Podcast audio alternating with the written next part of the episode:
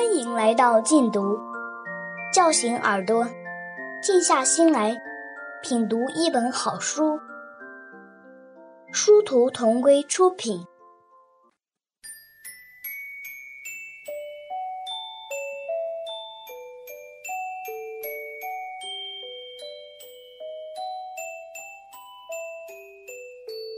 大自然的语言。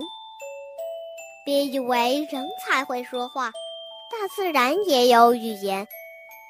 这语言到处都有，仔细观察就能发现。白云飘得高高，明天会是晴天，这就是大自然的语言。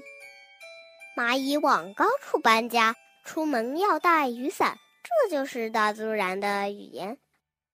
树桩上有一道道圈圈，一圈就是一年。这就是大自然的语言。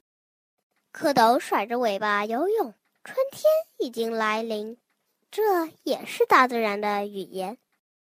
大自然的语言呢，真是妙不可言。不爱学习的人看不懂，粗心大意的人永远看不见。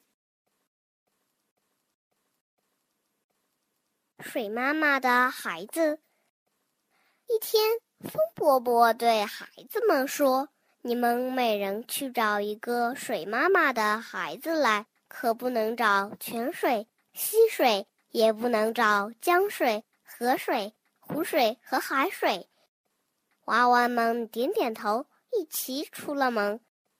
大娃回来了，抱着一朵乌云；二娃回来了，围着一条彩虹；三娃回来了，捧着一团浓雾。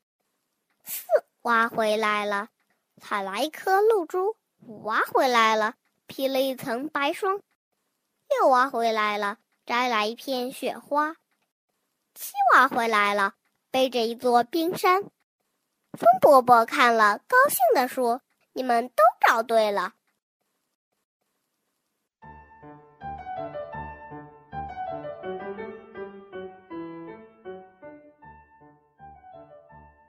小山羊和小熊，一个冬天的夜晚，北风呼呼地刮着，雪花大片大片的飘落下来。小山羊路过小熊的家，对小熊说：“熊哥哥，今夜风大雪大，我能在您这儿住一夜吗？”小熊说：“不行，不行。”小山羊没有办法，只好冒着风雪回家。一个夏天的夜晚。雨下的很大，小熊路过小山羊的家，对小山羊说：“山羊弟弟，今夜风大雨大，让我在您这儿住一夜吧。”小山羊说：“欢迎，欢迎！您睡床上，我睡地上。”小熊红着脸走进了小山羊的家。